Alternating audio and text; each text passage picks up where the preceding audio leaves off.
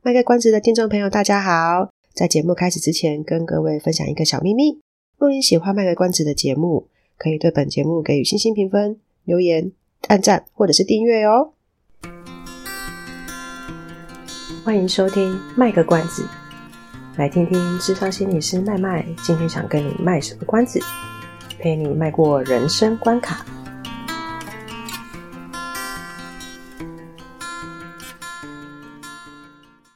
各位听众朋友，大家好，欢迎收听卖个关子，我是麦麦。这一集的主题叫做“你被社会期待的角色是什么？”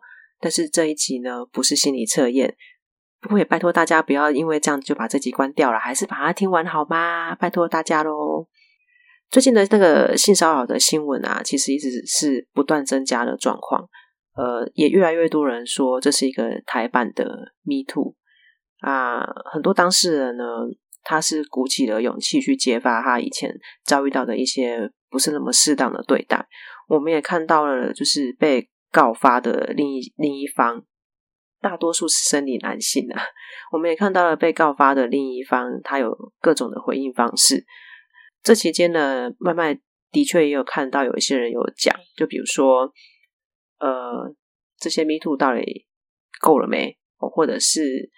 呃，诶，在选举的时候来爆出这些东西也，也也太诡异了吧？就是一种阴谋论的心态。可是对麦麦来说呢，一开始的用意是什么？其实那并不是重点。因为如果说他是为了要抹黑，或是去陷害一个人，那终究是会被揭穿的。更何况现在被爆出来的，其实不只是在政治圈，他在学术界啦、文学界啦、媒体界啦、演艺圈啦，其实有很多都。都都这个被害者有出来说话了，不过另一方面呢、啊，目前听到的事件，行为人多数是啊，抱歉，我收回。目前的嫌疑的行为人呢，大多数是生理男性。那蛮多人其实他在第一时间就道歉了，不过也有人他就会有一种呃，是他他有发文，可是他听起来的话就是有点否认那种感觉。如果说被害人，是生理女性，然后这个疑似行为人是生理男性的时候呢，好像通常只要是这种情况，然后一事件一揭发出来，那个疑似行为人呢，他就会被社会定罪了。就其实对他们来讲，坦白说也不是那么的公平。毕竟我们的法律走的是无罪推定原则，所以在调查结果还没有出来之前，他们。坦白说，其实应该要算是嫌疑人，不能说他真的是或不是的，除非他自己承认嘛。就蛮多人其实，蛮多人其实他第一时间就承认了，那当然我们就尊重了，因为他自己也承认了就，就对啊，他就是行为人。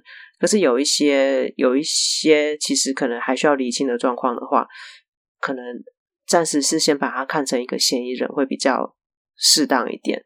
所以即使在那个时刻，我们看到这个新闻，心里面有定见。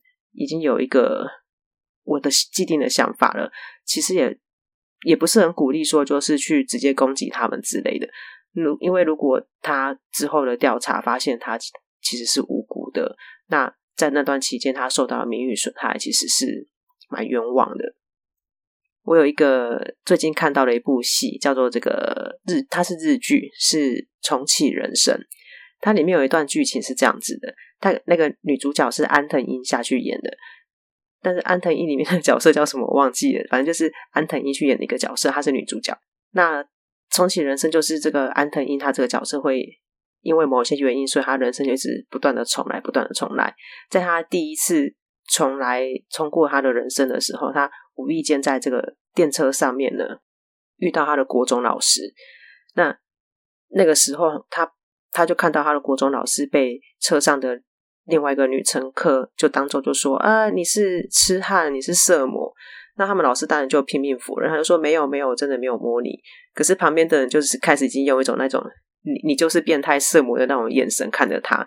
那刚好到站嘛，所以那个车站的警察就把他抓出去。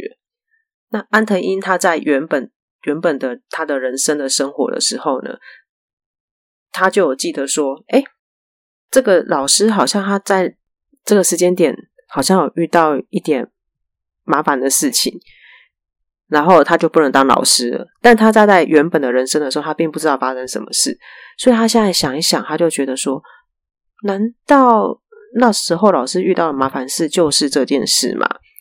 那他又亲眼见证了说，其实老师他真的没有去摸隔壁的女乘客，他的双手就是很安分的，一手拉着那个上面的那个握杆，然后一手就是放在自己身上，就是没有没有去乱摸，所以他亲眼看到老师是冤枉的。啊，他真的很讨厌这个老师，但他后来想一想，还是站出来帮他帮这个老师证明他的清白，他就追出去。就趁那个车门关起来之前，就赶快追出去解释。所以，因为他的解释的关系呢，这个老师就保住了他的工作。虽然说那是戏在演啊，可是我们也没有办法保证说，其实现实生活不会发生这样的事情啊。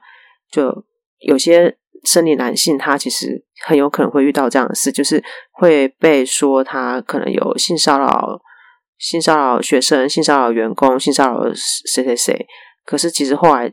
才证明他其实根本没有做这些事情，但当中已经很多人可能已经就是去攻击他、骂他、指责他等等的，所以这个社会坦白说，对男性好像也不是那么的平等对待啦。刚刚讲的话蛮逆风的，在发生很多性骚扰这件事情的时候，但是我们要谴责的是性骚扰这个行这个行为，那。呃，属实的话，当然是不论怎么样都不应该。呃，所以我刚刚才会说，如果对方他第一时间就跳出来，就说，呃，我退出某某圈，我退出什么什么界，然后我真心的忏悔，他真不真心我不晓得了。但总之他会这样发文，应该可能也他就默认了说当时的事件是真的有发生，他自己承认了，我们可能。比较才适合说，哎，对，他真的就是这个事件的行为人。可是，如果有一些事情是需要理清的，因为确实我们看到有一些人他是反驳了，但是反驳也要让人家看得出来说他真的有那种觉得是被冤枉的感觉。有一些人的反驳就是听起来，嗯，就是显然不太啊，算了，反正那这这种事情就是。有有一些人的反驳，就是有有时候会让他觉得听起来好像不是那么的，不是那么的可以让我们觉得是听起来是相信的，所以嗯，有点难呐、就以我自己是生理女性的这个角度来看的话，看到这种反驳的人，我当然第一时间也是会觉得。哈，你反驳什么？人家都已经跳出来指证你了，还要什么资格反驳？可是有时候站到想要就是尝试站到一个比较客观的立场去想的时候，就又会告诉自己说：可是万一他真的是冤枉的呢？就就是有时候我会不自觉的有跳出这样的想法，去提醒自己要稍微先保留点空间，但这就是一个很难的事情啊。嗯，那这些新闻最近有。一直在就是不断的，还是有新的事件揭发嘛。那，很凑巧的，麦麦最近刚好就看到，呃，有两个跟性别平等，我我自己个人跟性别平等是蛮有关的新闻或话题。第一个是德国之声的新闻，呃，这个相关连接我一样会放到资讯栏给大家。这个新闻内容他就有提到，有一个呃，因为是德国之声的新闻，所以他报的新闻可能有一些就会比较。着重在德国的部分，这个德国的一个国国际培幼会，我是这是看翻译的，它其实应该是一个国际组织，它叫 Plan International，然后是应该是在德国的据点。这个 Plan International，它在今年的三月，呃，二零二三年的三月，它有针对十八岁到三十五岁的民众，找了男女各一千人来进行问卷，所以这样听起来应该是两千人。那结果呢？这些回应当中啊，有百分之三十四的人，他说他们曾经在跟另一半吵架的时候，有出手打生理女性，然后他的目的是为了要让对方产生一种敬畏感。百分之四十八的人呢，对于在公众场合当中表现出同志的倾向。就可能看到别人或什么的，有表现出同志的倾向，他们是会觉得不舒服的。然后百分之五十二的人觉得男生的角色就是赚钱，女生的角色就是要处理家务。有超过一半的男性，他们没有办法接受自己的另一半在过去的时候曾经有多名的性伴侣。这是上面的新闻提到了几个数据。那虽然在这个新闻当中呢，他并没有说他刚刚我们讲的那些什么百分之三十四啊、百分之四十八，他并没有讲说这些比例指的是一千名生理男性的回应，还是总共两千名的民众的回应，又或者是他们访问的民众是分布在哪些地区？因为分布在不同的地区，其实可能他们对性别的这个看法是会不太一样的。只是说，不管他是哪一种。哦，不管他是生理男性、生理女性，还是全部的人的回应，还是呃，其实他是集中在某一个区域的民众的回应。我们从这个新闻里面的数据，哎，应该说这个调查、这个问卷调查的数据可以看得出来说，在德国的社会里面，他其实好像还是存有一个比较刻板的那种性别角色的那种感觉。那另一个话题呢，是。一个话题呢，是麦麦在脸书上面看到的，可能蛮多人也有看到啦。啊，这个影片我也会把它连接，我也会把它放在资讯栏，大家有兴趣可以去看哦。它是那个 DCAR 调查局针对“大龄女子”这个词，他在路上做了随机的采访。然后，呃，有兴趣的人当然可以看完啊，但如果就是想要直接。看，呃，麦麦讲的这一段的话，可以直接从大概六分二十九秒的地方开始看。然后其中有一个民众啊，他的回应真的是非常的有智慧。麦麦个人看了真的是非常的喜欢。那、为什么会看到这个？就是因为 脸书有很多人已经在分享，就是这一个民众他的回应。然后我就去把前面他们采访了其他路人的这个过程也看完。然后这个。这个让大家觉得很惊艳的这个回应，这个民众啊，他有提到说，如果说呃要急着，因为急着要在某一个时间点去做一个什么事情，就是好像有的人就会说，我二十八岁一定要结婚啊，三十岁一定要生小孩，类似这样子。他说，如果急着一定要在某一个时间点去做某一件事情的话，其实是很容易会做出错误的判断。那我就想到之前有一部戏是公式的。恭请光临真贾府喜事里面的女主角啊，是简曼书演的，我又忘记什么名字。反 正里面的女主角是简曼书演的。那那个女主角她就是因为担心会得到中年消失症，所以她就选择呢放弃她的真爱。为什么我会这么说呢？因为她在戏里面，她的真爱她其实是一个同志，所以她她如果要跟真爱在一起的话，她就一定会。遇到中年消失症，然后他，但是他不想遇到中年消失症，所以呢，他就想尽办法让自己怀孕、结婚，他要放弃他的真爱。那自己中间是为什么？大家就自己去看戏里面的安排。那我就只有讲后面了。反正他就是为了让自己怀孕啊、结婚啊，所以他其实发生了蛮多尴尬的局面。他最后看起来好像是走进了婚姻，也真的避免掉了中年消失症。可是他是不是真的得到了快乐？其实有点难说。这个民众的回应呢，就是这个 d c a r 这个在路上随机采访这个这个事情，然后看到这个民众的回应呢，其实最让麦麦喜欢的是他讲了一句说，就是诶，那个主持人就问说，请问你有听过“大龄女子”这个词吗？这民众就说，没有人该被归到这个词，因为这个词本身就是一个很荒谬的词。那很多的。民众他都有回应到，就是一样，在这个影片里面，他都有回应到说，其实家里面的长长辈很常会在过年过节的时候就问说，啊、哦，什么时候要结婚啊？那当然，这个其实不是只有女生会遇到，很多男生也会遇到。所以，当他们问完说，你什么时候要结婚啊？有没有交男朋友女朋友啦？就会有下一句像是什么，哦，眼光不要那么高啦，诶，还是要有个伴比较好啦。啊，年纪这么大，怎么生小孩啊？等等之类的，这样。好像这个社会给了什么样的期待，然后多数的人过着一样的生活，我们就好像应该必须要跟着他们这样做。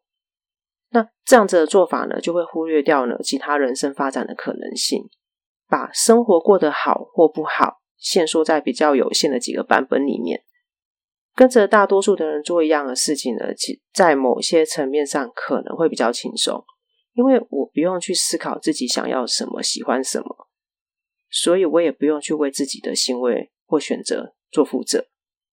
只要跟着大多数的人做，假如失败了、混不好，我就可以说：“哦，大家都这样啊，我哪知道我就是没有办法，我就已经尽量跟大家一样了。”就可以用这个理由，就好像搪塞过去了。又或者是，其实他真的觉得要去思考自己喜欢什么、想要什么，是需要抗争的，是需要付出一些代价的。我为了要避免那个抗争，或者是那个冲突，或者是那个挑战。所以我就不如去选择跟大多数一样，跟大多数的人一样的选择就好啦。我干嘛要为了自己想要的东西，然后去制造很多冲突？不管是要跟着大家走，还是要忠于自己的想法，其实它都是一种选择。那这个选择本身并没有对错或好坏，比较重要的是，今天我们是因为什么原因而做出这个选择。那每个选择呢，本来就都会有代价，因为有得必有失。把这两件事情呢放在一起，就是那个德国之声的那个新闻，跟脸书的看到这个 D 卡调查局的影片，就让慢慢想到啊，诶，原本其实我以为德国是还蛮开放的，诶，可是结果他们年轻人对性别角色的期待其实是蛮刻板的，因为他的。问卷对象是十八到三十五岁，不是四十到六十岁，所以啊，原来他们年轻人对性别的角色期待还是有有有一有有蛮大的程度是停留在比较过去的部分哦。那这个部分其实是蛮出乎我的意料的。反观我们台湾啊，虽然在社会上还是有蛮多的性别角色期待的部分，可是像这个脸书的一个随机的路上的采访，就有很多人他的表达就会很。勇于挑战社会的一些刻板印象。那不晓得各位听众呢，如果是你们从性别的角度来看的话呢，有没有感受到社会上的哪一些呃对加诸在自己身上的期待呢？也欢迎大家可以留言分享。那我们这一集的卖个关子呢，就到这边喽，下期再见，拜拜。以上是我们这次的节目内容，谢谢您的收听。如果您喜欢我们的节目的话，欢迎订阅我们的节目，或是到粉丝专业路上有个心理师追踪暗赞。若您对节目有任何的想法，欢迎留言让我们知道。下次再见，拜拜。